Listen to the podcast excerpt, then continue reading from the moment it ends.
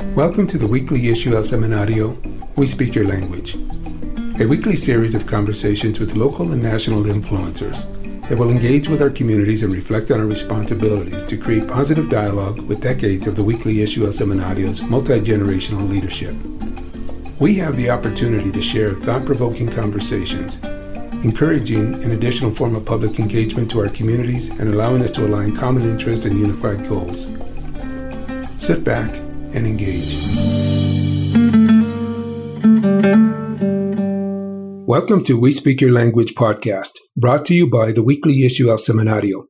I am Chris Fresquez, your host this week.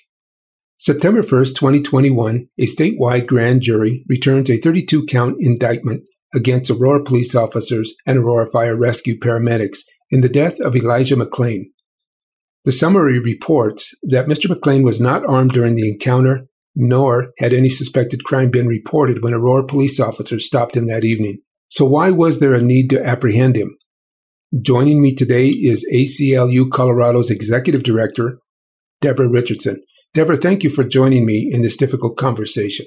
Chris, thank you for the opportunity. Deborah, after the indictments, you were quoted in AP as saying the indictments are a step in the right direction, but that they don't mean the work is over. Can you explain what you meant by the work is not over? I'm glad you asked me that because certainly having the indictments come down was groundbreaking on so many ways, particularly because it for the first time included first responders. But, and let me just digress a little bit. I grew up in the South during the times of segregation. And so I know firsthand the inherited racial um, terror of being hearing stories about how my grandmother was hung and how there were relatives who were lynched or went missing, and then saw firsthand the violence during the American Civil Rights Movement. And I see all of this as a continuum of the permission our society gives white people, particularly those in uniform, to really exert undue pressure and harm on Black and Brown people. And so while I was relieved about the indictments, I realized this is so not enough. This is so, we cannot celebrate this as a moment because we're just only begun to have this push for redefining policing in our community. So that's why it's a pause, but we need to be ever vigilant and more committed to moving this issue forward. For decades, we have talked about police reform, even as far as putting civilian review boards and oversight committees in place.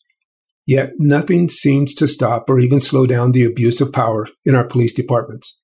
You were also quoted in AP We don't select the police chiefs, we don't determine who wears the uniform, but we do elect the public officials that are responsible for that, and we need to hold them accountable. I couldn't agree with you more. How do we begin such a strategy? I think it's two pronged, if not a three pronged strategy. First is we need to really plan and execute a strong campaign to not only raise awareness, but also clarify what the demand is. By that I mean what it is that need what it is that we want to see changed. We know for a fact that having police respond to things like traffic stops, someone walking down the street, et cetera, is an overreach. Those kinds of incidences could be addressed by someone who is trained as a um, trauma expert or a advisor on how to talk people down off of mental health situations. I mean, the there's a whole list of things that police officers are called into. So having that clarified so we want to see a shift in resources that include all of these remedies. But that means as a community, we need to talk about them and come up with our plan and then take it to our elected officials. Say, and we, the people, we demand that this takes place and then hold them accountable. We'll never, we don't control over who is gets appointed as a police chief or who wears the blue uniform. But those elected officials who do make those decisions are accountable to we the people. And so this needs to be a time of renewal of effort and energy and planning so that we can continue to see this as a small, slim opening, but we're going to push it through to really be consistent and persistent about the changes we need to see. Three key areas you brought up traffic stops, elected officials, and selecting the police chief. Traffic stops. Many times it is a case of racial profiling. Second, elected officials. We need to choose the right candidates. Candidates that will do the will of the people, the people who voted them in. And finally, selecting the police chief. Shouldn't that change as well? Shouldn't there be a fail-safe? One that before our elected officials decide as to who will be our next police chief, it must first be approved by the people, our communities, similar as to how city council operates. I think you're absolutely right about that, Chris. And I agree. They're public dollars. Those are our dollars that they're using. So we are stakeholders. So I definitely see that. And I also see it stepping up, going back a step in that there should be a citizen process that we talk about the qualifications we want the candidates to have. We talk about the experiences we want them to have. And in some positions, before you are appointed, particularly in a leadership position, you have a meeting with that community. You know, if it was a university, it would be with the faculty, or in my case, it was with our board of directors and members, where you talk about who you are, your vision. So that's a way that have citizen input in that so that you're right. The decision, therefore, is not being made in a vacuum, but there is full participant citizen input from the very beginning. That is a great place to insert that. You are the executive director of ACLU's Colorado affiliate, an arsenal of seasoned professionals that, in many cases, are people's last hope for justice. What is on your agenda? Thank you for asking that. Because Colorado has and it's through the good work of ACLU and other collaborative partners. Some of the most egregious acts have, you know, now no longer happening because we have laws that have passed, like not having a death penalty, eliminating cash bail. All of those are huge, momentous steps toward progress. But I want to see our work, and I've been very transparent with this, to take a systemic approach which means that you look at the antecedents that are causing these issues and then you begin to address them.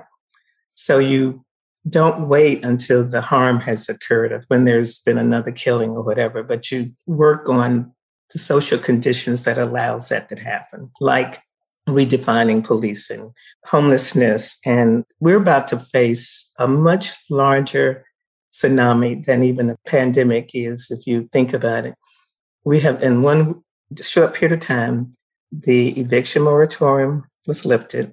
And on Labor Day, which is cruel irony, the extra benefits that unemployed people were granted during the pandemic are stopped.